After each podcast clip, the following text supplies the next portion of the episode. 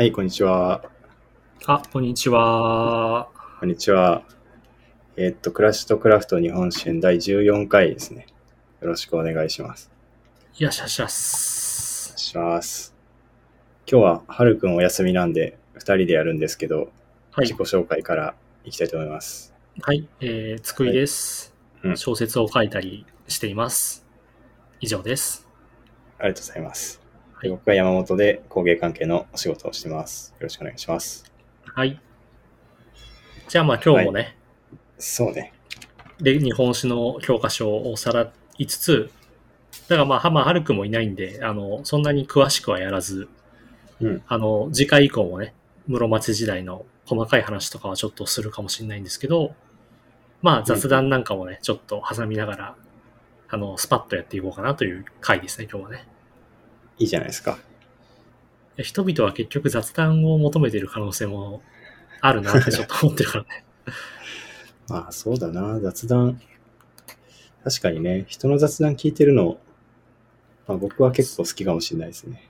そうなんだよね。俺もうんもう10代の頃からすごいポッドキャストリスナーだけど、うん基本的にはなんかこう講義っぽいものよりも、なんはいか雑談の方が気楽に聞けていいなっていうのは自分でも思うんだよね、結構ね。はいはいはい。なそうんかね、うん。なんか得てやろうって思っちゃうんだけどね、ポッドキャスト聞くときってこう、探すときとかはさ。ああ、まあそうなんだよね。だから、うんなんか側としては、なんか教養番組っぽいっぽい側の方が、なんていうか聞聞き始めやすいけど、なんか定着すると雑談でいいやってなるっていう感じじゃないのかね。うん。まあ、そうだな。うん。なんかすごい言い訳っぽい会話になってる、もしかして。いや、なってない、なってない。大丈夫、大丈夫。大丈夫、大丈はいはい。じゃあ、そうね。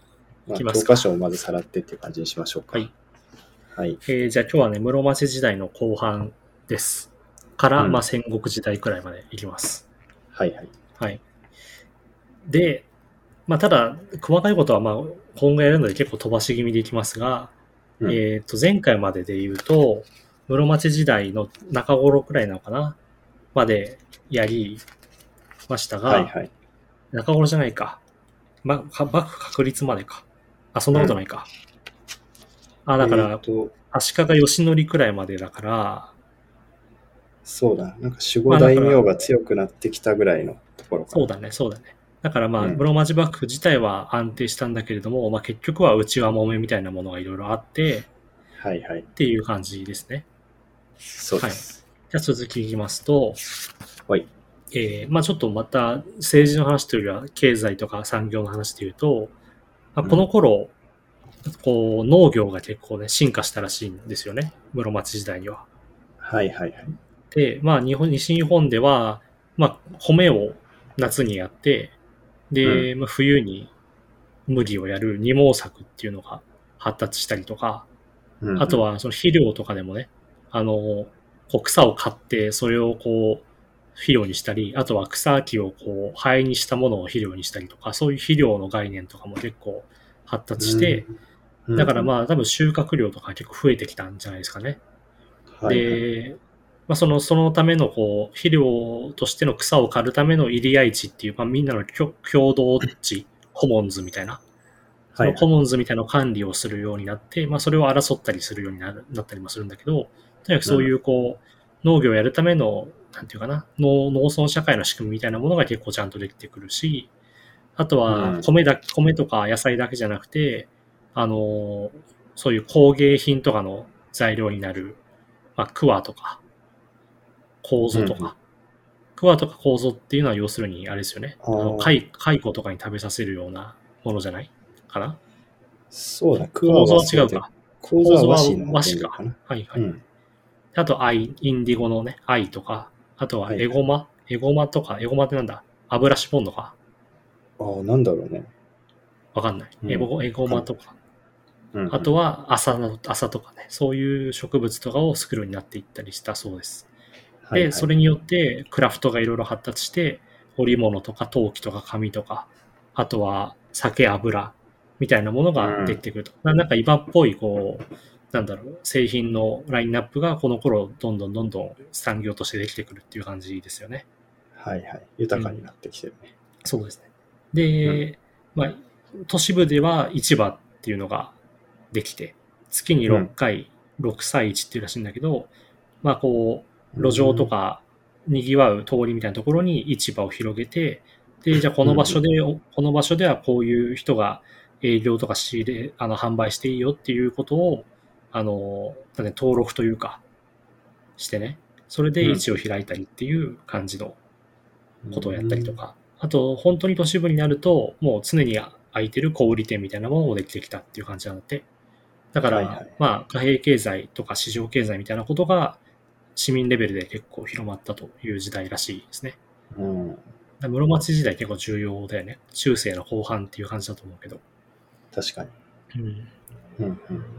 で、まあ、お金とかも相変わらずや、その、総銭とかね、民銭とか海外から入ってくるお金を使って取引をしてて、うんで、その、為替って呼ばれる、要するに手形とかね、小切手みたいなものの利用も使われるようになってきたと。だからまあ、うん現代でいうお札の原型みたいなことがちょっとずつできてきてるっていう感じですね。うん。はい。なるほど。ですね。で、まあ、あと運送業者がいたり、その、その運送業者とかを支配する、こう、なんだよ、商社みたいなものができたりとか、んそういう。感じで、こう、まあ、なんていうの、商人とかの単位が結構大きく有力者になっていくみたいなことも起こるということらしい。ですと。で、農村の方で言うと、あの、前に、荘園の会で名手っていう概念をやったんですけど、要するにその。農民が偉、ちょっと偉くなって支配者っぽくなっていって、その一帯の土地にこう、名伝って言って、その代表者の名前がついてる、なんていうの、田んぼ？うんみたいなのができてくるんだけど、そういう名手に成長した農民っていうのが、あの、なんていうかな、まあ団結して、荘園っていうのの中だけじゃなくて、その地域一体みたいな感じで団結を強めていくらしいのね。だかうんら、うん。荘園っていうのは、所詮はその都市的貴族的領有であって、都市部うんうんの大大寺院とか貴族とか、そういう人たちの都合で荘園っていうのは輪郭はできてるわけなんだけど、うん、そうそう、そうじゃなくて、その、その農民たちが、まあ、自発的に作っていく自治自治組織みたいなことができていくらしい。うん。うん。で、えーそのうちの、名手のうちの一部は、あの、地侍って言って、まあ、武士みたいな存在にもなっていったりして、その、うんそれな自衛する力も持ってるみたいな感じですよね。で、はいはい。そういう村みたいな、村みたいなものを、僧っていう、あの、ものに下心で僧っていうんだけど、まあ、僧とか僧村って呼ばれる、そういう村の原型、なんていうのかな。今の行政みたいなものにつながってくるものの原型みたいなのができてくるらしい。うん。うんうん。で、その村の掟みたいなのを作ったりとか、あとは村の年貢も、その、荘園の中にあるんだけども、その、いや、もうほ年貢の取りまとめとかもこっちでやりますから、みたいな感じで、その、地毛受けとか百姓受けっていうんだけど、自分た、層っていう単位で納入したりとか。うん。で、あとは、その、まあ、土地のね、あの、支配者が、いまあ、未だにいるわけですけど、荘園だったら、下司みたいな人たちだったりとか、その、国国画だったら、なんだろう、国司とか、そういう、こう、支配者というか、大官って呼ばれる、あの、人々がいるんだけど、そいつを、まあ、辞めさせろとか、あとは年貢重いんじゃんみたいなことを言って、その、荘園領主と交渉したりとかっていう人も結構出てくると。うん。で、認められなければ、もう、じゃあこんな村捨てて逃げようって言って、野山に隠れて逃げちゃうっていう調産っていうこととか、はいはい。調産されると困るわけよね。その誰も土地を耕さなくなって、年貢が上がってこなくなって、っていうふうに困るわけですよね。ストライキみたいなもんだよね。そうそうそうそう。うん。とか、あとは土一揆っていう、まあ、要は農民による一揆ね、武力的なものと、なんていうかな、武力的なものを背景にちらつかせて、こう、交渉したりとか、みたいなこともやるようになるって感じらしいですね。はいはい。とということで、なんかまあ、中世ってよくその市民の時代というか、こう、市民って言わないか、民衆の時代ってよく表現されるけど、うんあ、の、まあ、この頃、かま、あと室町時代になって、こういう、こう、本当に行動する農民たちみたいなのができてくるっていう感じですよね。うん。うん。で、幕府はどんどんこう、権威が低下していっちゃうということらしい。そうだね。そうそう。はい。だから、ここの前や、荘園についてやった時は、あの、荘園の論文を書いた岡田さんっていうのは、あの、うん中世は、そういう民衆の時代だっていうアングルが強すぎて、荘園ってものは誤解されてるよっていうふうなことを書いてたわけよね。その、はいはい。荘園っていうのはあくまで貴族とか大事者みたいな領主の思惑によるところが大きいと。なんかその、その広がりみたいなものを捉えるための、こう、注目ポイントとして。だから基本的に権力者側に、そのイニシアチブがあるような、あの、制度なわけだけど、荘園っていうのは。うん。でもこの時代、今やってる時代に入ってくると、まあ本当に民衆が荘園っていうものを乗り越えて、こう、自律的な組織をやっていくわけだから、うん。あの、なんていうかな、その、し荘園っていうのも民民衆というか農民たちからしたら、その、エスタブリッシュメント側の制度に過ぎなくてうんっていうことなんだよね。だから、あの論文と符合する流れかなっていう感じがしますね。なるほどね。うん。うんうん。で、その荘園、あ、荘園じゃないや、えっと、その宋っていうね、村落の団結のもとになったのは、まあ神社みたいな、そういう、こう、うんなんていうかな、お祭りとか、祭あの、なんていうのそういう、こう、宗教的イベントをやるような組織が、その団結のもとになってて、だからまあ信仰と武力と、その農民たちの農耕の事情みたいなものが合わさってやってるっていう感じみたいですね。なるほど。はいはい。という、はいはい。で次にページ行きますと、うんで、今度武士の方の話をすると、うんえーまあ、武士は相変わらず、その、まあ、結構血生臭いというか、戦いがいろいろあるんだけど、一つには、まあこう、ちょっと遡ると14世紀から、その、単独相続っていうのが行われるようになったっていうふうに、前もちらっとやったと思うんだけど、うん。あるんですね。で単独相続っていうのは、要するにそれ以前は、その子供たちみんなに土地を分割したりとかあしてはいはいはい相続したんだけど、それをまうんあ基本的にその着手、あのまあ後取り息子一人に相続すると。ーうん、で、残りの人子たちはまあ独立するのか、都市に出ていくのか、まあいろんなこう、新しいところに行かなきゃいけないっていう制度というか、きなんていうか、そういう家族のあり方みたいな感じですよね。うんうんうんで、まあ、あ案の定やっぱり、じゃあ誰が所領を相続するのかっていうので、まあ、一族の中で揉め事がいろいろ起こると。で、まあ、武士だからね、その武力、まあ、なんていうのかな、血気盛んというか、血の気も多いんで、まあ、いろいろ争いが起こっちゃうっていうことらしいですよね。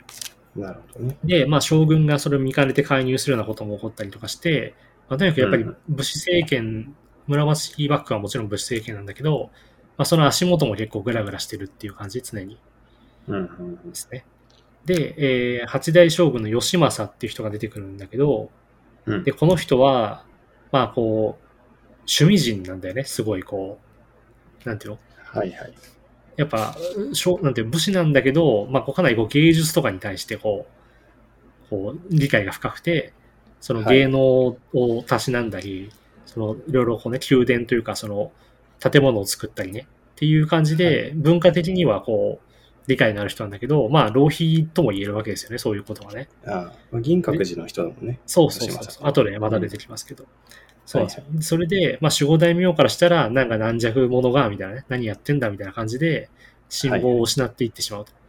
で、うん幕府の実験っていうのは、その官令っていう人々がいましたが、あの、うん細川家とか、あと山名家みたいなものに移っていっていくわけね。うん。だからそういう、まあ、側近たちが、あの、幕府を実際に動かすっていう感じになっていっちゃうと。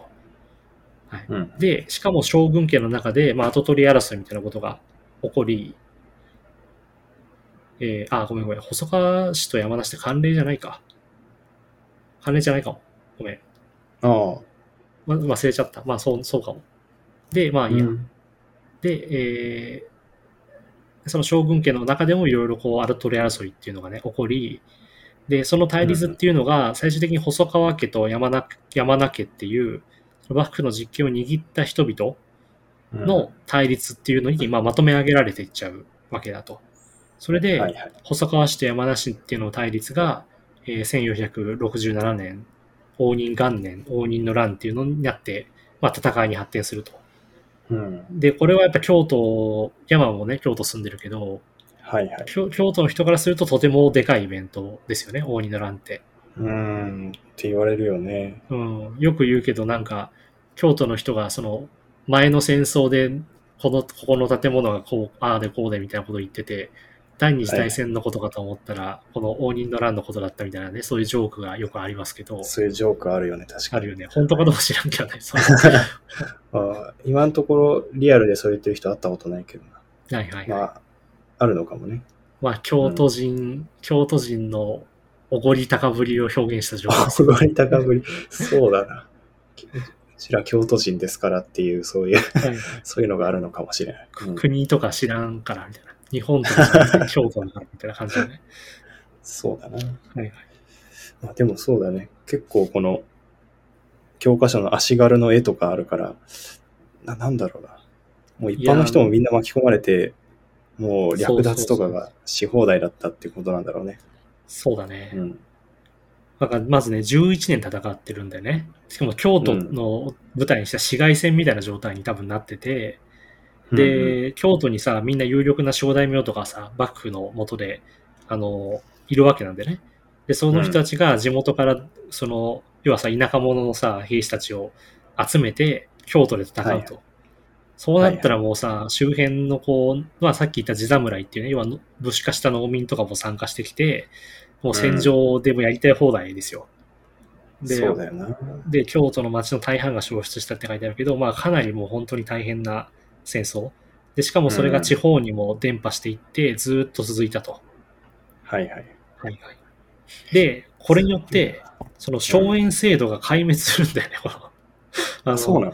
そうそうそう。ん本当だ。うん。つまりもう混乱が。その、まあ多分ね、機内からだんだんこう、なんていうか各地に広まって、あの、うんもともとね、守護代っていう守護にその現地を任された人とか、あと黒人、黒人っていう、あの、うん現地の管理者みたいなね。そういう人たちがその管理してたんだけど、まあそいつらもだんだん自由に好き勝手やるようになって、年貢とかを自分のね、横領するようになっていって、そうするとあ、その領主である公家とか自社には上がんなくなっていくわけよね。あの、あら、その、うんわなんていうの？ピンハネが。それうんそれで、その経済基盤が崩れて、公家とか自社がそう作った荘園制っていうものが、まあ、ほとんどなくなっちゃう、壊滅しちゃうと。うん。で、まあ京都周辺にしか幕府の命令も及ばないっていう感じで、まあ実際もう国崩壊レベルの争いなんだよね、うん多分ね。うん。うん。なんかまあそれを考えると、京都の人が、その応仁の乱、応仁の乱ジョークをかましてくるのをまあ理解できるなっていう感じのこうんう、しますよね。確かに結構なことだ。大変なことですよね、これはね。さそれ11年長いな、しかもな。11長いよ年ってすごいね。ガンダム。ムだって一年戦争なんだから。確かに、まあそうか。ガンダムもそうだね。うん。確かに。まあ、コロナとかもこれくらいになるかもしれないけどね、もしかしたらね。ああ、そうだよね。うん。11年って結構なスケール。うん。で、まあ、大仁なんで結局は細川市、あ、これ、細川市やっぱ慣例だったわ。えっ、と、細川市の方に幕府の実権がまあ移ると。だから山梨は負けちゃったっていうことなんだけど、はいはい。はいはい。で、えー、ただ、まあその後も混乱続いていて、細川市の家臣に三好市っていうのがいいんだけど、それが細川市から実権を奪っちゃうと。で、三好市もその家臣の松永市っていうのに取って代わられるっていう感じになると。うん。だから、下克上みたいなことが起こってきて、室町幕府っていうのは、まあ実際にはもうほとんど意味のないものになっちゃう。まあだからまあ事実上、室町幕府はここで終わりです。はいはい。はいはい。で、えー、あとね、よいしょ。あれはそうか。応仁の乱で終わっちゃったのか。そうだね。応仁の乱をうん。機に、まあ、室町幕府はもうほとんど、なんていうのかな、存在しないものになっちゃうっていう感じですね。うんうん。はいはい。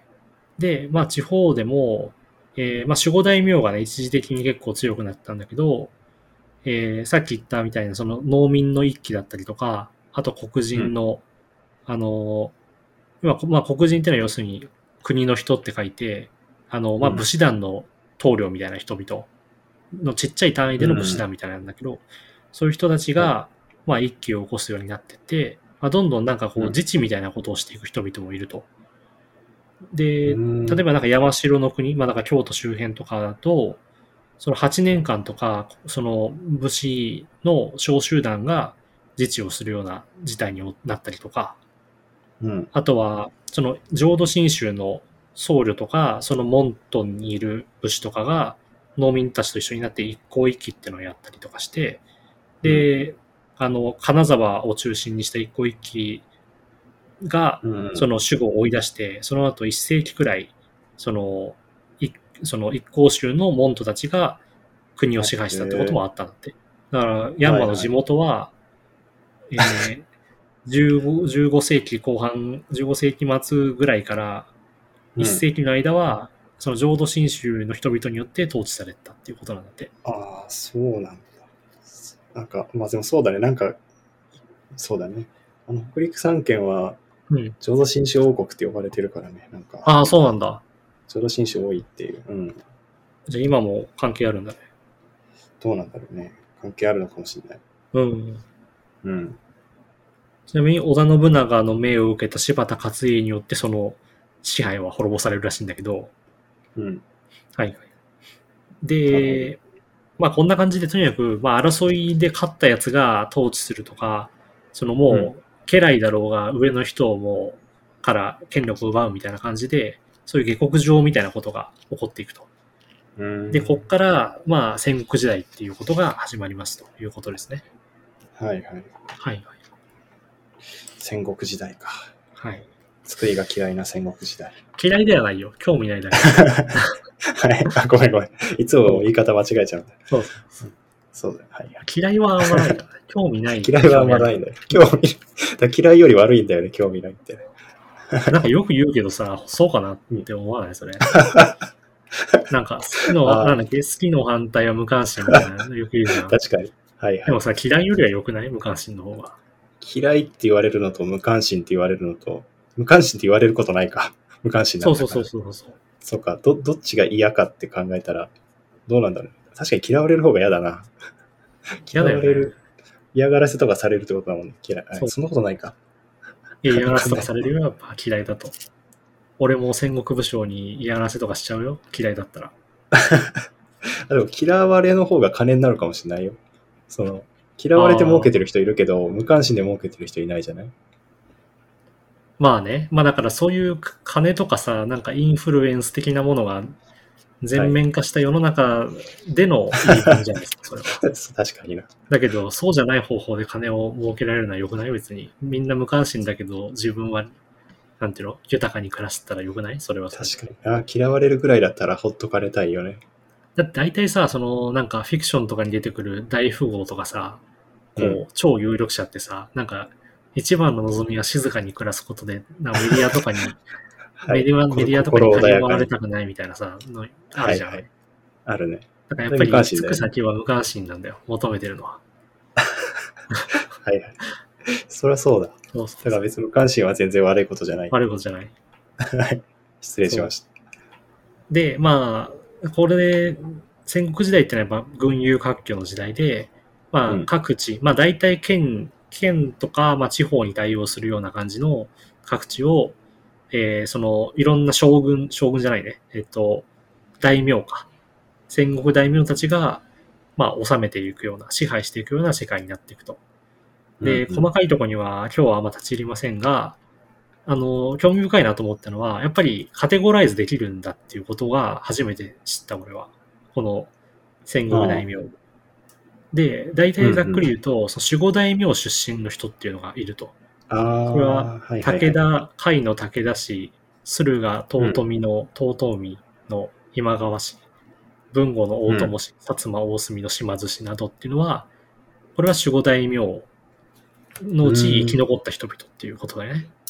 はいはい。で、その人たちが、まあ、没落した地域では、守護大名にその現地の、あの、なんていうの、権限を託された守護代だとか、あと黒人たち、つまり武士たちが勢いを振るったと。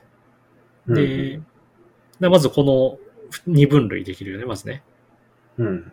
うん。で、あとは、その美濃の斎藤道山とかは、これは商人出身だったりとか、あ、本当だ。うん。っていうのもあると。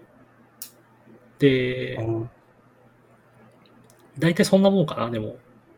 だから、守護大名出身、その、現地管理者だった、現地の、えー、なんだ、武士たち出身、そしてう、ん。商人みたいな、こう、経済的な強者出身。みたいな感じで、ざっくり分けられるのかなもしかしたら。守護守護代ってなんだっけ？守護大名じゃなくて守護代は、あ、要するにその、守護大名そうそうそうそう、あのね、えっと、室町幕府では、その建前上というか、決まり上、守護大名っていう現地のそのトップは、あその、なんだろう、うん現地っていうかその、各国のトップっていうのは、京都にいなきゃいけないっていう決まりだったわけね。な。うん。だから遠隔で、その土地を支配しなきゃいけなかったのね。で、うんその守護代っていうのは守護の、まあ、か、は代わりというか、その、うん、えーその守護の代わりに現地でその守護の言うことを聞いて統治した人々、現地管理者というか現地のナンバーワンみたいな人だったんでね。で、その守護が、えーっと、いろいろこう、あの、荘園からの上がりとかを吸い取って守護大名になっていくわけだけど、まあ、それたちはやっぱ京都にいるわけよね。うん。で、その京都にまあいたわけよね。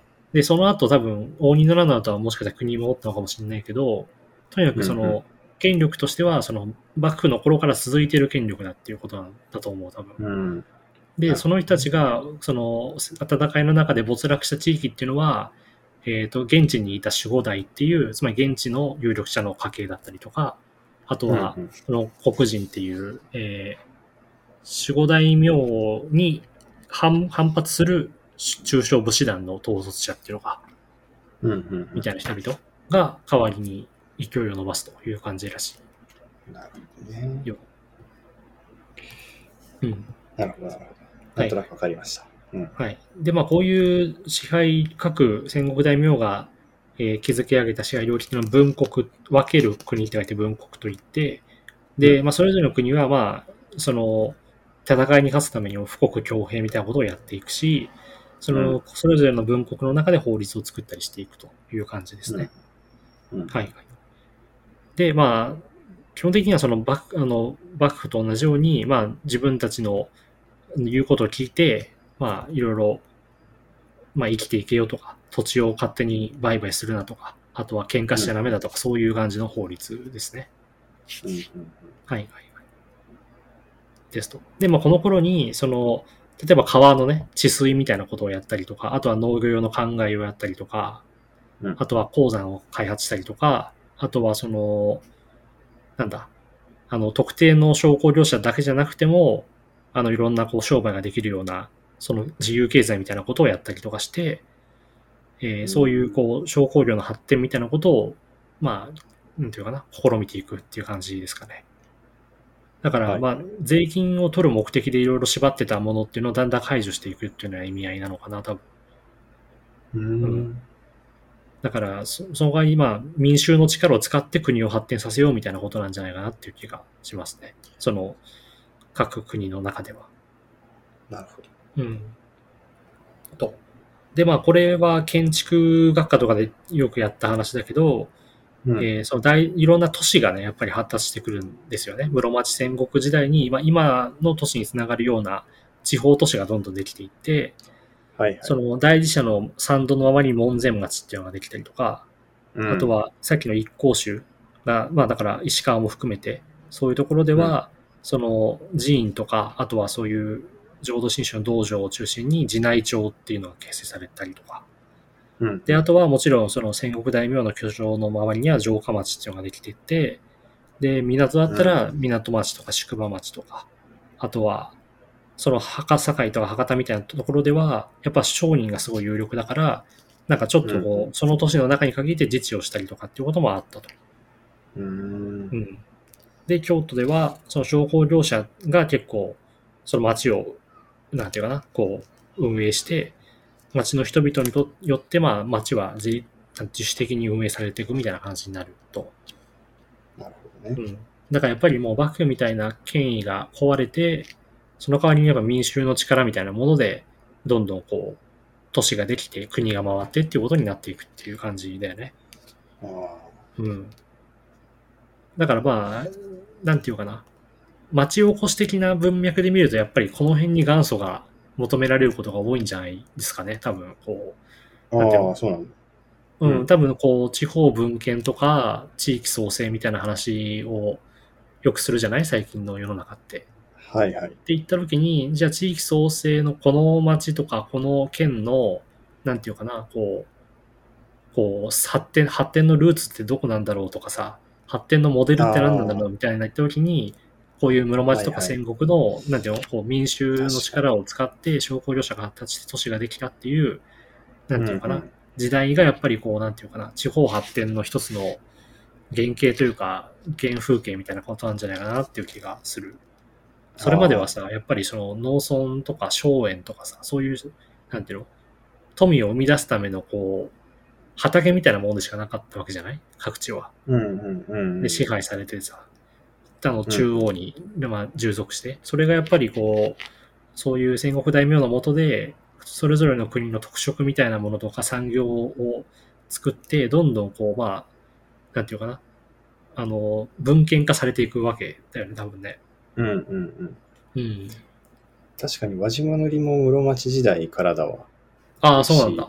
はいはいはい。うん室町時代の、その、おなんかお寺に、なんかこう、根頃から移ってきたおお坊さんとかが、うんうんうなんんか、輪島塗の技術をなんか伝えてみて、まあそれ以前から漆はあったんだけど、はいはいはい。なんかこう、ね、ブランドじゃないけど、輪島塗っていうのが出来出したのが室町って言われてるわ。ああ、そうなんだ。やっぱ産業とかがなんかこう特色が出てくるみたいな時代なんだろうね、多分ね。うん、そうか。まあ、まあ、あとはやっぱり多分その、うちの国みたいなさ、こう、地元意識みたいなのも多分強まっていくと思うんだよね。こう、何々、その戦国大名の城下町とか、その市民のはいはい。自,、自立運営みたいなことで、それでまあうんうん。文献とかがちゃんと残ったりとかさ、なんかこう、なんていうのかな、そう、郷土史みたいなものが意識されるようになってくるっていうのも多分この辺からなんじゃないかなっていう、うんわかんないけど、多分そんな気がします、ね。そうか。うんなんか今っぽい話だけど、ちょっとね。そうだよね、はいこ。この文国法っていうのも、うんうん。なんかもうか、各、各エリアごとの文国法があったってこと？あ、そうそうそうそう。でそのそうだよね。うん。この大名は自分を支配、まあ、文国法って別に多分当時読んでたとかっていうよりは、歴史用語だと思うけどね、文国法って言ってるのは。多そうだよね分。。うん。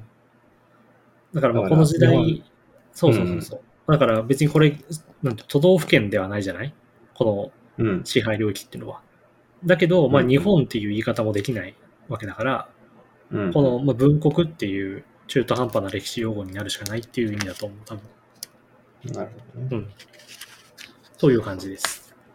ではい、まあ最後にちょっと室町文化やって室町については終わりますが、えーまあこれはまた後々やるんでそんなにあんまり多くはやりませんが、ざっくり言うと、その三大将軍足利義満のの時代には、えー、なんていうかな、貴族の文化と、あとこう、南北朝時代の武家の、まあ、南北朝以降か、の武家のこう、華やかな文化、派手派手文化みたいなのが合わさった、結構こう豪華絢爛な北山文化っていうのができるんですよね。うん。うん。で、まあ、これはやっぱ代表的には金閣寺ですよね。うん。うん。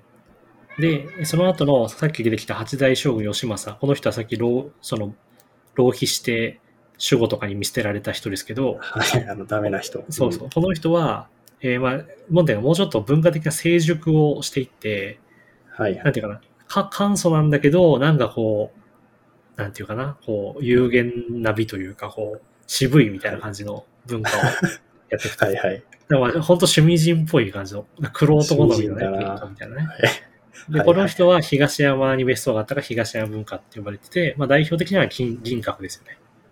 はいはい。という感じです。なんかいいな、こういう、こういうことばっかり考えて守護に嫌われたんだって思うとなんか いいよね。なんか、そうだね。そうだねこういう人好きですよ。でもはい、こういう人いるよね、実際。なんか、そうだな。なんかさまあ、しょうがないよね。同族経営の会社のさ、あの、はい社長とかでさ、すごい趣味人でさ、あの、はいはい。なんていうの、特技とかいっぱいあるけどさ、経営は上手くないやつみたいなのいるじゃん、なんか。なんか2代目、3代目とかの人で。はいはい。そういう感じだよね、なんかね。そうだなまあ、将軍だからな。うん。なん、なんていうか。まあ、ダメな人だけどね。まあ、うん。うん。楽しかっただろうね。そうだね。うん、いいな。はい。はいはい。で、まあ、ちょっとまあ南北朝時代の文化とかはそんなにさっくりありませんが、えっ、と、重要なのは、えっ、とね、まずね、まあ、ノート狂言っていうのが、この頃、うんうん。だできてくるわけですよね。で、もともと猿楽能とかって呼ばれてずっとあったわけですけど、その鎌倉の終わり頃以降から、その能を演じる専門の集団っていうのがね、まあなんとか座っていうのができてきて、うん。でまあこの人々が能を、まあ、代々こう継承して担っていくみたいなことが起こると。でまあ能って、まあみんな見たことはあると思うけど、なんかこう、ゆったりしたテンポで、でちょっとこう、やっぱり有限さというか、なんていうかな、芸術性の高い物語みたいなのをやってるわけよね。うんうんうん、で、えーその後少し経つと、まあ、能の間の演目のまあ息抜きみたいな演目で狂言っていうのが発達して、うん。まあ、狂言っていうのは、まあ、能に比べると話し言葉に近くて、なんか庶民のこう明るいコメディみたいなことをやっなんか雰囲気としてはやってるっていう感じですよね。はいはいはいだ。からまあ、我々が知ってる人だと多分野村萬斎さんとかそういう人ですよね。狂言の世界野ね村萬斎。はい。はいはい。ですよね。なるほで、まあ大体そんな感じですかね。で、まあ重要なのは、えー、大和のね、つまり京都のあたりなのかなの関瀬座っていうところから、関阿弥と世阿弥っていう、まあ能の親子が出てきど。て、あまあこの人たちは、まあ家電書っていう、風刺家電っていう芸術論をね、あのうん、関阿弥の教えに基づいて世阿弥が書くんだけど、まあこれとかはやっぱりうんうんクラシッククラフト的にも重要な書ですよね。そうだな。かつて、もうすでに消えたクラシとクラフトの、かつての回では、あの、なんだっけあれ、草月流の生け花をやった時に、あの、はいは草月流にも家電書っていうのがあって、あの、はい。その世阿弥の風刺家電を、まあその生け花論みたいなものに、なんていうかな、こう、なんていうかな、こう、流翻訳したというか、こう、生け花論として読み直したみたいな本があるんですけど、それとかもちょっと前紹介したことがありますよね。あれ好きです。はい。という感じです。で、うん。あー東山文化長いけど、東山文化はさっき言った銀閣とか、あとはあの枯山水の庭園、あの禅宗寺院とかによくあるようなね、そういうのができたりとか、で、あとは、うんまあこれ重要だけど、まあ村田寿光って人がわび茶っていう、あのまあ、ティーセレモニーを始めて、それがまあ茶道の元になったとか、あとは仏ね。仏花ね、仏前に備える花から、室内の装飾として、えーまあ、生け花。まあ、立花って言うんだけど、生け花とか、それが華道っていうものに発展していくところに、まあ、池坊千景がね、それを思想なんだけど、そういうことやっていくと。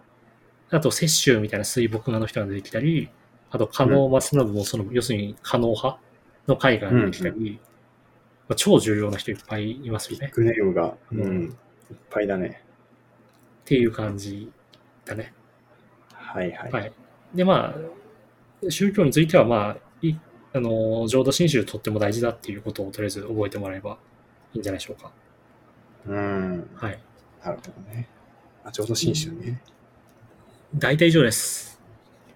あありがとうございます。あと重要なのは、えっと、武士がこの頃、あのうん、酒焼きって言って、髪の毛を、あの頭頂部を反り上げる髪型、うんつまりちょんまげを、ちょんまげ編むときに、あの、おなんていうの、言うときにさ、こう、頭頂部はつるんとこう反り上げてて、で、こう髪のは毛伸ばしてる部分を曲げにするわけじゃない？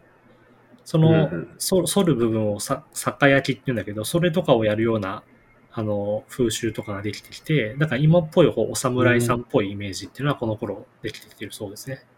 ああ、なるほどね。はい。以上でござい何ます。始まりがあるよね。そうなるほどね。まあでもとにかくね、カルチャー界のやっぱりビッグネームがすごいよね、この時代ね。確かにね。神上世阿弥、村田寿光、池坊千景、雪舟、加納派だもんね。うん。だから応仁の乱が終わって、ちょっと一息ついて、こういう人たちが出てきたって感じなのかな。いや、えっとね、この人たちは応仁の乱の前のはずよ。前か。ああ、そうか。そうそうそうそう。あなの、ね、主にその、応仁の乱直前のあの東山文化の時代に出てきてるんで、応仁の乱前か。そうそう。うんだからその後、まあ、なんていうの、戦乱のようになって、今度は各地うんうんでその、戦国武将たちがそれぞれのこう文化の好みを、なんていうのかな、ああ、なるほどね。ず追い求めていくと。だからだんだんあれですよね、あの、ひ表現物の時代に入ってきてるっていう感じはいはい。ですね。ただまだでちょっと見た。うん。そうそうそうそう。ただまあお、お茶にしてもまだ村田受講なんで、この後、うん竹の女王とか、あ、竹の女王ってこのはいはい前だっけ、後だっけ？後だよね。あ、あ、後じゃなかったっけ？後だよね。竹の女王とか、あとは千利休とかが出てくるのはもうちょっと先の話です。そうか。なるほどいね。やー、すごいよね。だ池坊雪千舟って、うん。ああ、はい。あ、ごめんごめん。あ、ごめんごめん。その、か華道にしてもまだ池坊千家だから、あれですよね。あの、表千家、裏千家みたいになっていくのはまだ先の話。だよね。この時点では、か。まだ千利休がいないわけだから。ああ、あれ？華道にも、華道もあれなんだっけ？表千家とか裏千家とか。あるはず、あるはず。確か。ああ、そうか。だってあの、なんだっけ？あの、蒼月流？確かに。ああ、その時になんか言ってたか。うん。あれ、わかんない。わかんなくなってきた。蒼月流は、その、利休の花みたいなものを、なんか違う角度からリバイバルしようとして作ってるはずだから、確か。はいはいはい。華道にもあったよね。なんか、表千家的なやつ。調べようちょっと待って。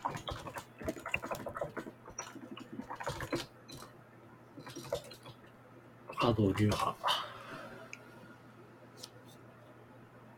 あ、なかったわ。華道あ、えっはと、、池の？池坊流とか、そういうやつだね。草月流、小原流。だから、草月流の、あ、だから草月流はもう大きい流派になったってことか。そうだわ。あれでもなんか、家電書でやたら、利休の話してなかったっけ？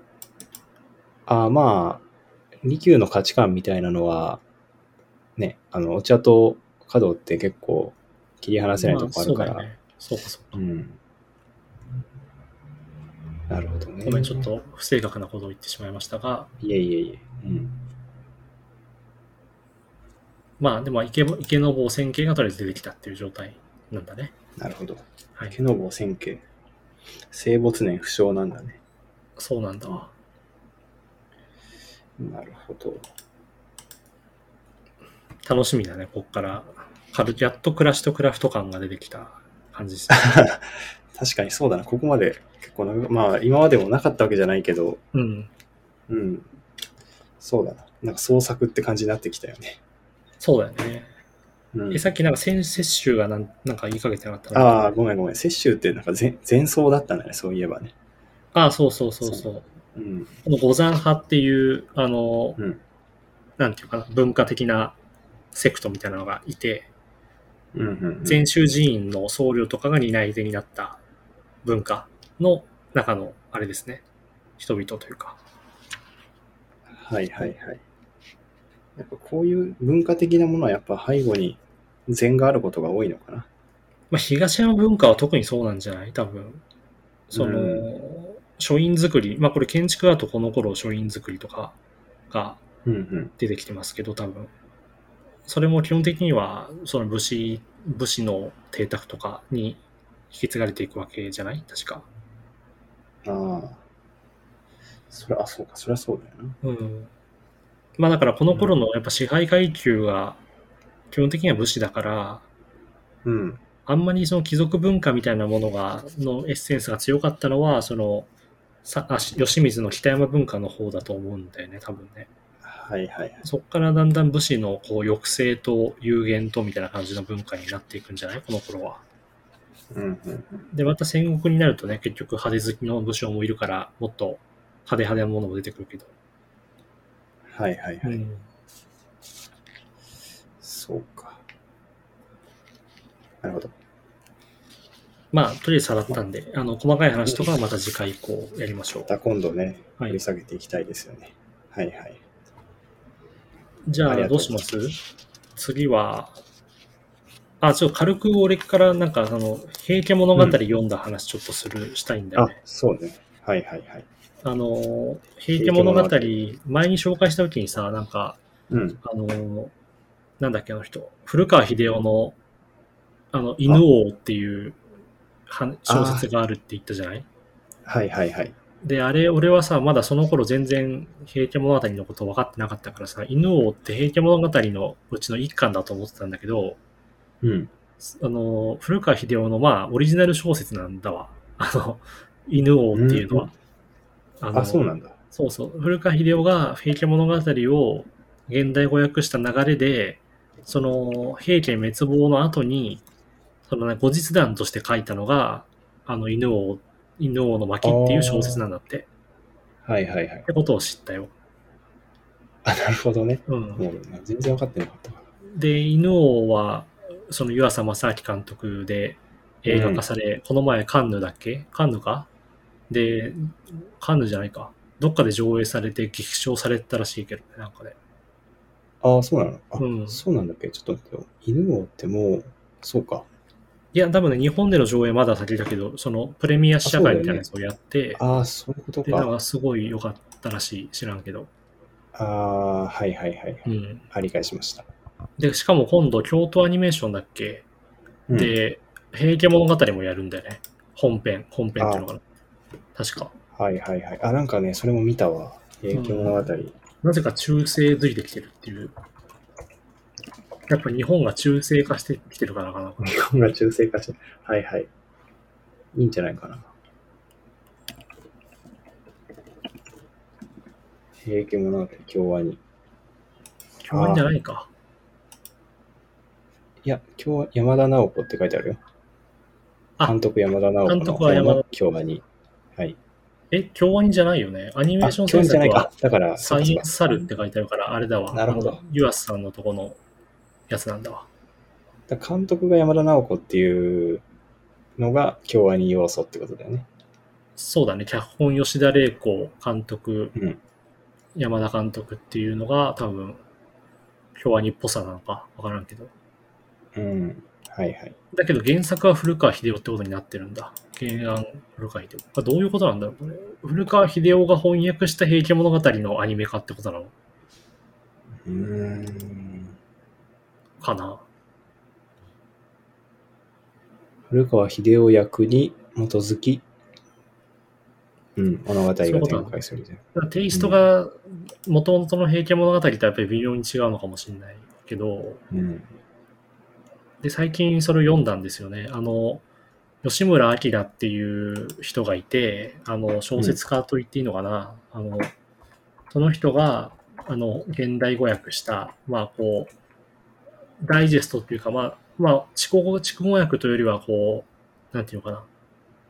その平家物語って大体こういう筋ですよっていうのを省略とかあまりせずに、あの文庫本一冊にまとめたみたいな本があって、それを読んだんです、とりあえず。うん。うん。面白かった。ああ。それ、あそうか。うん。あそう、それ、そう、それが言いたかっただけなんだけど。なるほどね。結構長いんだっけ？分量的に。長いね。あのー結構文庫本としても厚めの、なんじゃない？俺、Kindle で読んだからあんまりわかんないんだけど。ああ、そうか。あ、で Kindle で読むと分かんないよね、ページのそう感覚そうそうね。うんで、まあ、実際その、なんていうのかな。語りのはさ、あの、結構じっくりとこう、いろんな就職がついた状態で語っていくから、聞くと多分はいはい24時間くらいかかるんだよね。読み上げを聞くと。うん。で、それをまあ、ギュッと圧縮しつつ、内内容がわかるようにまとめたみたいな本なんだけど、俺が読んだのは。はいはい。うん。あなるほどな面白かった。やっぱりなんか、その平家が、基本的にその、平家最初の方はひどい奴らとして書かれるんだけど、うん。やっぱり最後は、その平家がもう、なんていうかな、その有力者の子孫に至るまで、ほぼ殺されるか、まあ、出家して自由を奪われるか、みたいな感じなのね。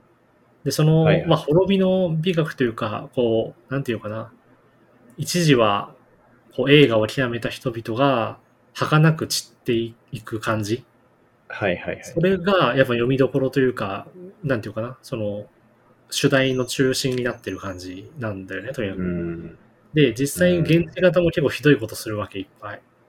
うで、ん。特になんか、木曽義仲とかは、もううん、最悪の野蛮人みたいな感じで書かれてる。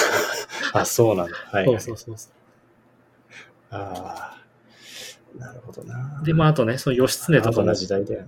義経とかもかわいそうな人として書かれてて、まあ、頼朝ひどいよね、みたいな感じだったりするわけ。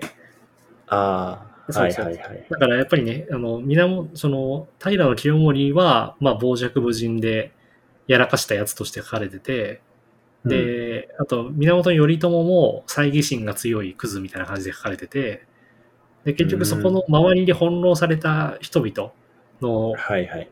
なんていうか、運命というか、そこに感じるみたいなタイプの話なんだよね。なるほどね。そこにドラマがね。そうそうそう。うんだから、ああ、なるほどね。まあ、なんかね、語り口とかも、なんていうのかな、現代のやっぱエンタメ小説によくあるというのかな、現代のエンタメ小説でよく使われるこう登場人物の出し方とか、なんかこう、うん。視点の移動みたいなことが結構使われてて、うん、うん。それもすごく、なんていうのかな、こう、あ、もの、なんていうかな、こう群像劇的な物語の原型としてすごいこう、なんていうかな、今っぽいものもまだまだあるんだなっていう感じがしたんだよね。あーうん。あー、なるほどね。そうか。なんかそういうのって、それ結構読むんだっけ？あんまえ、読まない？その、や、そういうタイプの小説というか。ああ、まあそんなにたくさん読まないけど、うん。まあでもぐ、すごい具体的に言うと、直木賞とか取るようなタイプの小説は、平家物語っぽいのはあるよ、結構。その、あなんていうの？あ、そうまあもっとスケールは、なんていうの、現代的で小さいけど、なんかこう、うん。なんていろんなところに視点人物がこう移動してっていうか、視点が移動してって、こう、うんうん。なんていうかな、大きな流れの中でその、個々人をこう、描い描いて、で、散っていく様をこう描いてみたいな感じの、こう、で、ある程度伏線を張ったりとか、人物の成長とかを追って、そのキーになる人物とかがいくらかいてっていうような、こう、構成ものまさにまあこう、そういう群像劇的な構成のものっていうのは、まあ大河ドラマとか大河小説って大体そういう作りだけど、はいはいはい。なんかそういうのを感じさせる、こう、なんていうのかな。まあ、本当になんか直木賞受賞作読んだ感じみたいな気持ちだった。あこの源氏物語の読むと。あ、ああ、なるほど。あ、平家物語ね。あ、ごめんごめん、平家物語ね。そうだね。ああ、そうか。うん。皆さんもぜひ、あの読んでみてください。うん。僕はこれで一応概要をさらった後に、今度 Audible っていう、あの、Kindle がやってる朗読、なんていうの？耳で聞く読書みたいな感じのサービスがあるんだけど、はいはい。はい、それ、 Audible で、あの、平家物語全巻を、あの、無料でもらえたので、それをたまに聞いてる。えー、それは、なんていうの、原文の朗読なんだけど、ああ、うん。え結構聞きにくいんじゃないの？ただ24時間くらいかかる、それは。その ?24 時間かかる。でもまあ一応筋はもう知ってるから、なんていうの、こう、まあそうか。その細部を味わうというか、こう、なんていうの、げ本文を味わうみたいな感じで聞けるかな。はいはいはい。はい。そうか。うん。まあでもなんかそんだけ昔のもんをなんか今の感覚で聞けるってなんか不思議だよね。いや、やっぱりすごいと思うよ。なんか、うん。まあ、なんていうの、現代語訳の賜物ではもちろんあるけど、うん。まあそれを言ったらね、源氏物語とかも、ね、朝木夢飯とかで漫画にしたら十分通用するみたいなのと同じで、こう、なんていうかな、物語ってやっぱ意外と変わってないというか、古びてないというか、ん感じは本当にするよね。あのはいはいーやっぱりなんていうのかな、鹿とかさ、こう、うん。基本的にで、なんてほとんどの世界のほとんどの歴史では、こう、鹿の方が位が高いものとされてるわけよね。あの、物語よりも。うんうん。文文文学として。で、まあ、それはいが近近代以降、鹿の、なんていうのかな、こう、優位性みたいなのが失われていく感じだとは思いつつ、だけど、建前上はずっと鹿の方が権威的なものなわけだけど、その、貴族社会にしろ何しろ。だけど、やっぱり、和歌とかってさ、情報がすごい圧縮されてるわけじゃない？その、作品の中にはいはいはい。だからその分、こう、時代が変わると読み解けない部分がやっぱりかなり出てきちゃう。と思うんあだよねあ、まあそうだよね。それうんを研究者とかがちゃんとこう解読して、そうんうんの注釈を入れて読めるようにしてくれてるっていう部分が大きくて、だけどまあ物語、小説っぽい形式のものっていうのはやっぱりかなり、なんていうかな、俗っぽい分、息が長いというか、感じがしますよね。なんかこう、長生きする感じ。うん。うん、かな。確かにね、今日、うん。時代を超えた時にこう、共有しやすいっていうのはね、あるかそうだ。ね。うん。うん。まあだから、どちらかというと俺ももともとは鹿の方に興味がああって、なんかうん読んできたけど、まあ今はね、小説書いてるっていうのもあって、なんか物語ってやっぱりすごく、なんていうかな、こう、なんか古びないものというか強いものなんだなってやっぱ思うよね。うん読んでみるとね。はいはい。うん。なるほどな。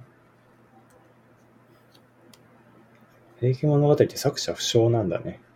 まあなんかいろんな人が、いろんな人の語りが多分合流してだんだんまとめ上げられたみたいなことなのかな。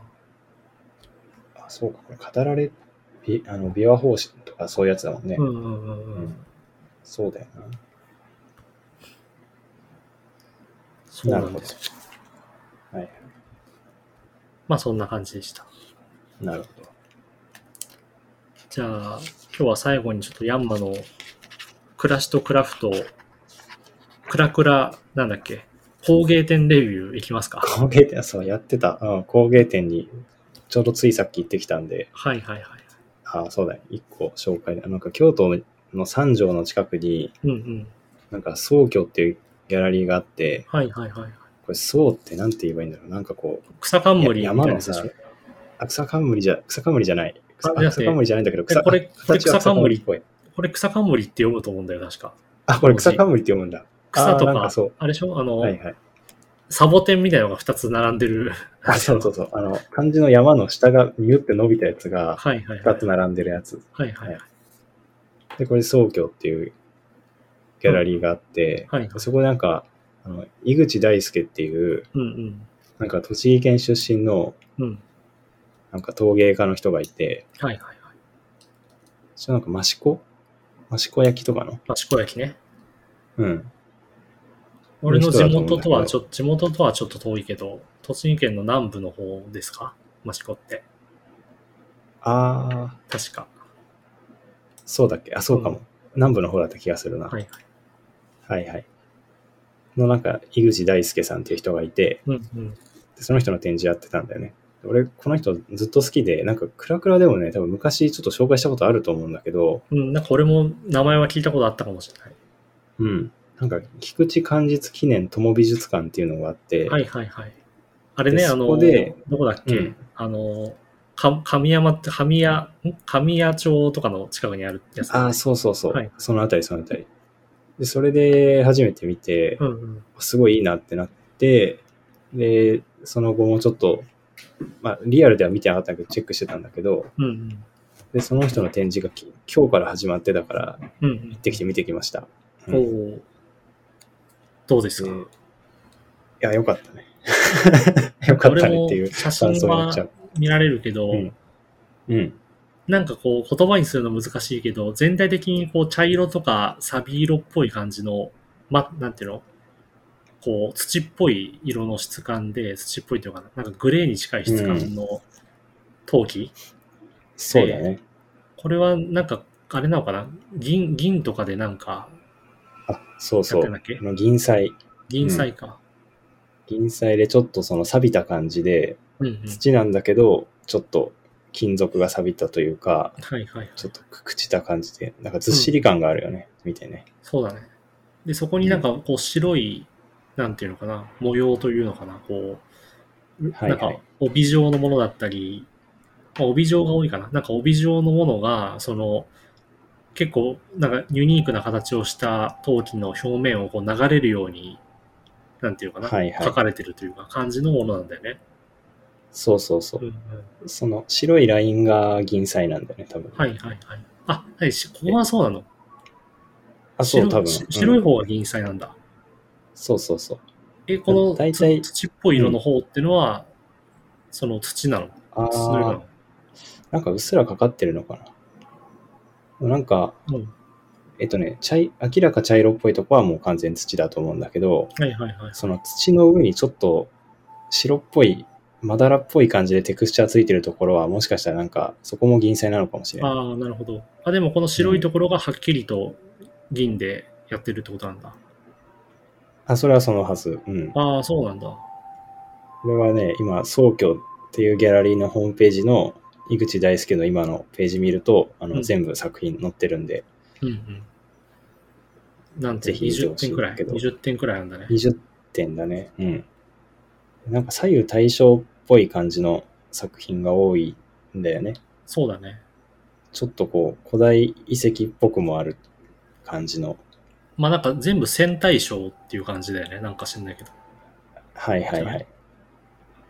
そうだね。まあ厳密には全部、なんかたまにちょっと違うのもあるんだけど、うんうん。まあ結構その対象が多い、そうだよねなんか、あの、昆虫とかも好きみたいで、はいはいはい。ああ、なるほど昆。虫、戦対称的なものが好きなのか。うんそうそうそう、そうかもしれない。だから回転体ではないっていう感じの造形だよね、どれもね。なんかこう、模様とかもはいはい、あ、含めて。そうそうそう。うん。そうそうそうそう。で、これ、なんかこの人すごいなんか、海外の人とかにも人気らしくって、うんうん。やっぱね、このリアルで見た感じも、あうんまず結構大きいんだよね。なんあ、かそうなんだ。割と大きい。あ、大きいってどれぐらい？なんか昔のテレビぐらい？昔のテレビって言ってもテレビいろいろある。でかくない？で割と、割とでかい。うん。で、多分ね、ヨーロッパとか、あまあ海外っていうのはどこの人買ってるのかわかんないけど、うんうん。なんかその、ちょっと海外、ヨーロッパっぽいなと思ったね。なんかサイズ感とか、ちょっと色味の感じとかもね。あ、じゃあなんか床の間とかに置くような感じっていうよりは、もっとこう、ドンと鎮座するような感じのでかさなんだあ、そうそう。はい結構ね、存在感あるでかさだね。なるほどね。なんか日本的でもあるんだけど、うん。ちょっとその、海外の人が割と大きいうちに、ドンと飾るああ、なるほど。っていうのにも、まあ、いけそうだなっていう感じのサイズ感だ。うん。1個いくらくらいすんのこれ？これが、えっとね、4、50万とかのもあるし、うん。高いやつだと7、80万とか。はいはいはいはい。で、あの、昨日、昨日内覧会で今日、その9月18日、今収録してるんだけど、うんうん。9月18日初日だったんだけど、もうなんか全部売り切れてた。すごいね。うんえ、ってことはさ、うん。仮に1個50万として20個あるわけじゃん？うん。?1000 万か。1000万です。すごいね。まあ結構そこから、まあギャラリーに入るお金とかいろいろあるから、まあね、もちろんね。そうなんだまあ、いやでもいいよね。なんか、夢ありますよね。夢ありますよねってあれだけど。うんまあ、売れっ子作家っていうことなんだろうね、きっとね売れっ子。作家でしょうね。なんかね、いいよね。実際かなり欲しくなる感じの、素晴らしいよね、作品自体はね。いや、これ本当にね、かっこいいよね。欲しい。もう、これはもうね、本当に欲しいって思います、はいはい。しかもでかいって聞いて、なおちょっと欲しくなった。はいはい。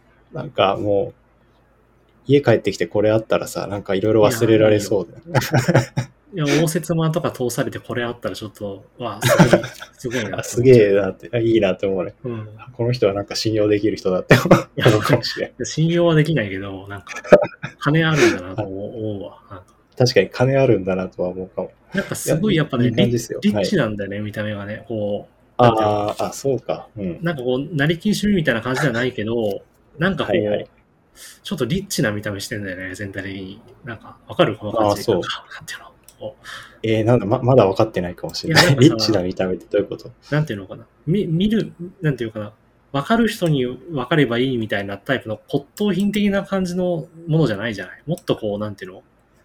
あの、はいはい現代建築みたいなさ、こうなんか、こう、こ、こちとら最先端でやってますんで、みたいな感じの顔してんだよ、どれも。なんか。ああ、確かに最先端顔はしてるな。してるよね。なんか、現代建築おしゃれ顔うん。うん。そうだな。なんかちょっといい塩梅だよね。その、あんま押し付けがましくもないんだけど、そうそうそう。やることやってますみたいな感じの顔というか。はいだからなんか文脈とかを超えて普通にいいなって思わせるような高級感みたいなのがあるそうそうそう。そう、それは本当そう。やっぱそういうのって工芸の、工芸ってそうであってほしいなみたいなとこちょっとあるんだよね。なんかその説明しなくても、はいはい。誰でも見たらわかるみたいな。うんうんうんうん。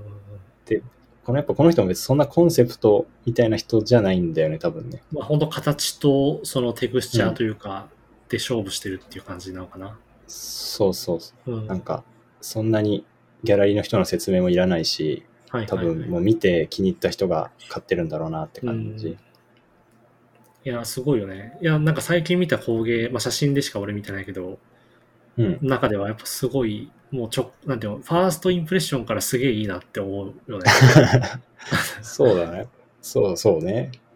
現場で見た感じも良かったですよ。うん。これいっぱい並んでたらかっこいいよ、本当に。いやー、かっこいいですよね。でも本当ね、行って買えたら買おうぐらいに思ってたんだけど、ちょっと4、50万かさすがに買えないから諦めたんだけど。もうまあそうか。ちょっと夕食抜かないと買えないかもしれないね。そうだね。だもしかしたら、もう菊池寛実記念5、6年ぐらい前見た時だったらまだ手が届いたかもしれないああ、なるほど。っぱ、どんどん売れっ子になるとね、どんどん高くなる気がするから。まだ一応、業界的には若手みたいな人なの、この井口さんって。ああ、あ、どうだっけ？このプロフィールとか、あるかな？プレスリリースになんか書いてない？か。でもね、割かし若手だと思うけどね。あ、書いてあった。昔ね75年生まれだから、ああ、えーと今三40 45歳、46歳。46歳。ああ、若手じゃないですか？若。手か。うん。いいよね。本当あ、でも確かに、主な古典で出てくるのは、ここ3、4年？うん。でかい古典は結構その辺だから、まあ、ここ5年くらいですごい売れっ子になったみたいな感じの人なのかな。うん。そそうだよね。その友美術館でやってたのはなんかあんのかな？2012年茶の湯の現代って言ってるけど、2014年はクラクラやってないはずだから、うん。その後じゃないかな。その後もう一回ぐらいない菊池寛実記念。あ、に16年工芸の現在ってやつ？それぐらいな気がするな。うん、それかもね。うん。いやー、良いですね。はい。まあ、よかったなっていう。最近ね、あんま工芸店も行けてなかったしね。はいはいはい。まあ、工芸店自体、特に東京さ、工芸店めぼしいものはあんまりないですよね。あの、まず、はいはい。あれじゃない、近代美術館の工芸館って今閉まってない？もしかしたら。閉まってないか。あ、もうね、今金沢に移転して、そうかそうか。なそうそう 東京にないのか、そもそも。東京にないのよ。金沢で今やってるとこっすね。で、日本民芸館もさ、どっか行っちゃったよね。あ、民芸館もどっか行ったの？あれ違ったっけ？日本民芸館どっか移ったんじゃなかったっけ？どうだっけ？あ、そんなことないか。あ、そんなことなかった。なんかね、うん。そうかそうか。だから工芸館が金沢に行っちゃっただけか。そうそう。で、今さ、なんか、あ、うん今じゃないか。なんか、ちょうど北陸でさ、うん。Go for 工芸っていうイベントやってて、合法？あの、Go, Go for 工芸ね。はいはいはい。工芸、工芸の方行こうみたいなことだと思うんだけど、で、なんかいろんなお寺とか神社とかうんを、その、なんていうか展示場にして、うん。そのアート、工芸アートをこうお寺とか神社に飾って石川、富山、福井あたりでこう展示してるみたいなイベントがあって、はいはいはいはい。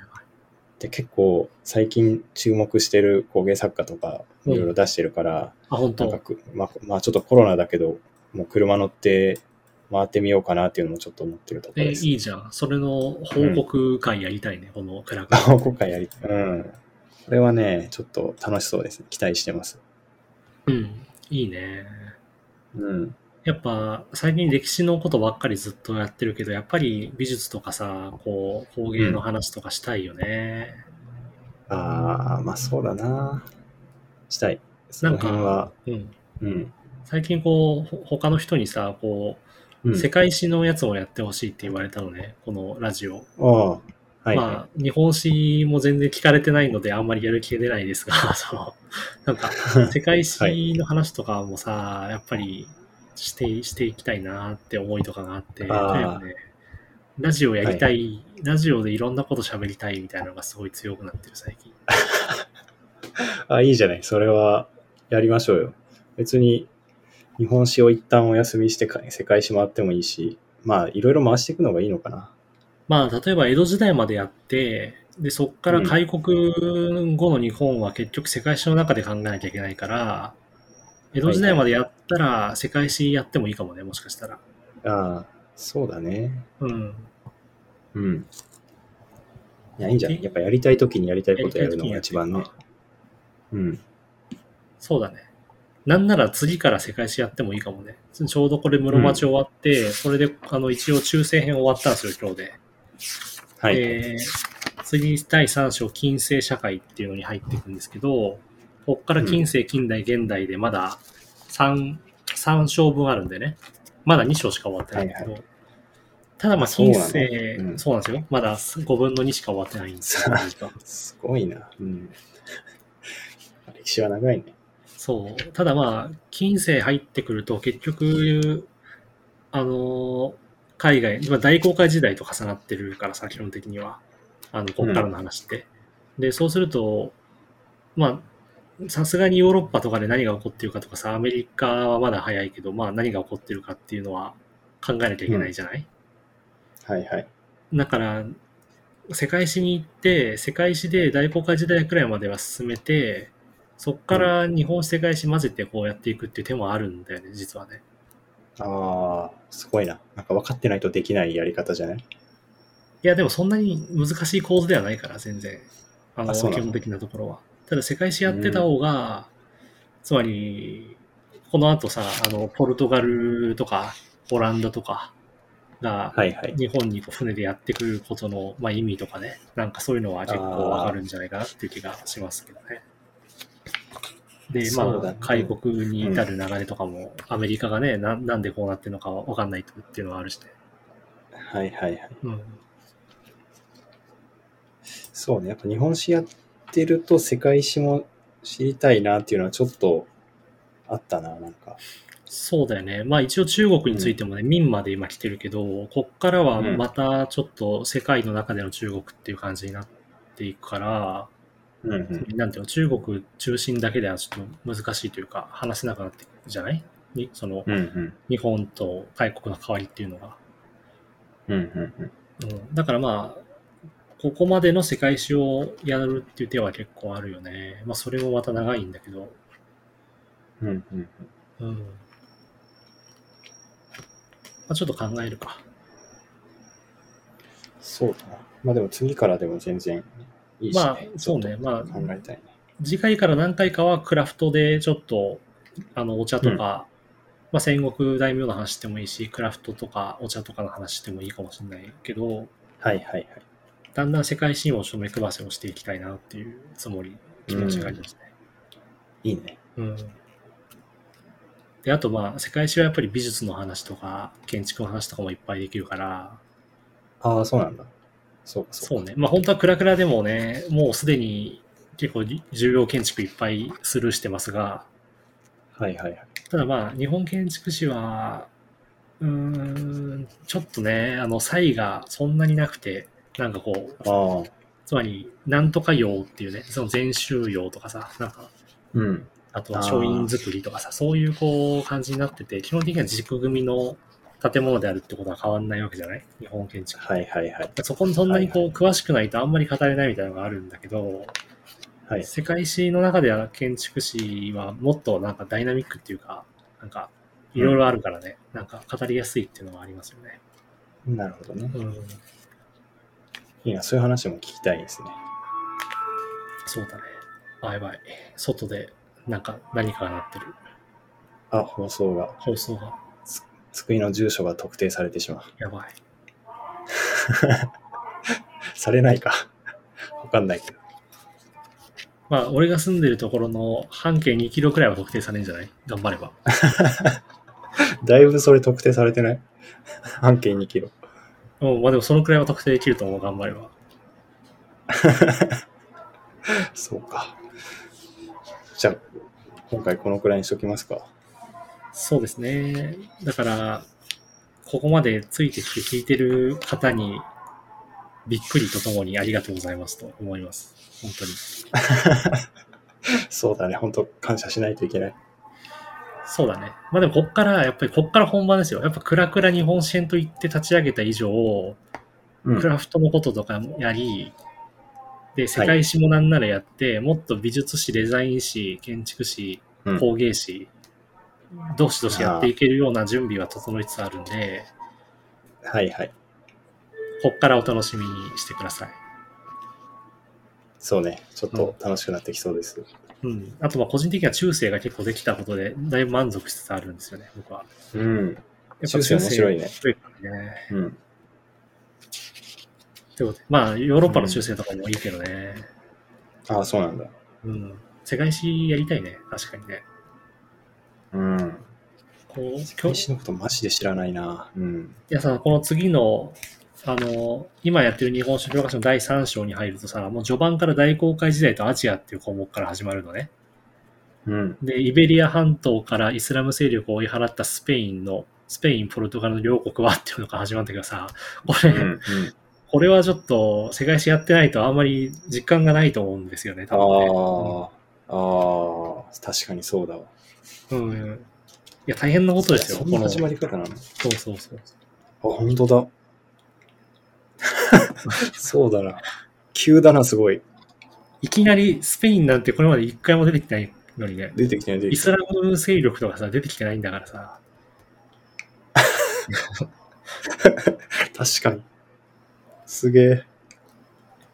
い置いていかれるな、これは。やっぱ世界史やるか。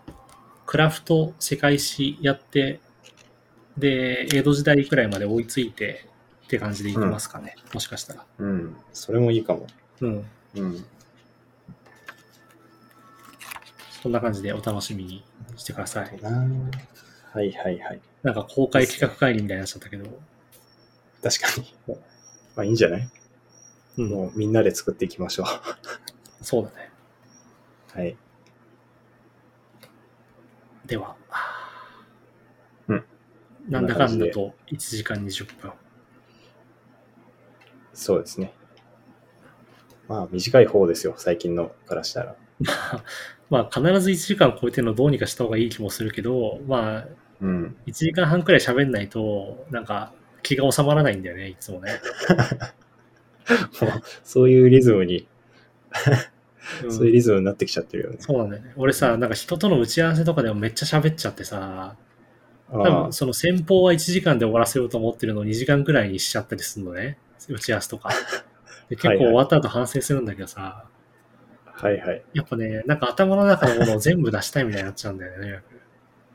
ああ、こう今考えてることとかさ、こう今、こうのん企画とか今は話、今やってる話題に対して、こう、整理したいとかさ、とにかくそういうこう喋って、なんか喋りでなんか、こう、考えを進めたいみたいなのがすごい、相手をさ、巻き込んじゃって、すごい申し訳ないんだよね、いつもね。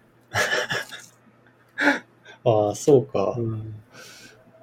まあ、でも喋るの好きな人ってやっぱそうなんだろうね。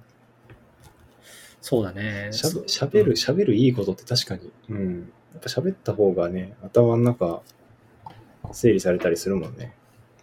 そうだよね。てか喋ってる間しか頭って動いてないような気がするんだよね、俺なんか。喋ってるまあ、まあまあ確かに。うんうん喋ったり書いたりね。そうそう、喋ったり書いたりしてる時だけ動いてて、それ以外の時は、なんかこう、うんなんかぼんやりしてる気がする。ぼやっとしたものしか見えてないわ、そうそう確かに。それはそうかもしれない。うん、あそうなんだよな。あまあ、あと聞いてる時ね。ううんん。はいはい。うん、そのあ聞いてる、あ聞いうんてる時にもそうだ、まあ、読んでる時もそうか。とにかくそうなんか動かしてないといけない気がする、とにかく。はいはい。そうだよね。そうなんだよな。わかりました。わかりましたって何か。いや、大事だと思うんでやっていきましょうよ、それを。まなのでじゃあ、皆さんお付き合いください。あ、はい。引き続きお願いします。ありがとうございました。はいじゃあお疲れ様でしたお疲れ様です。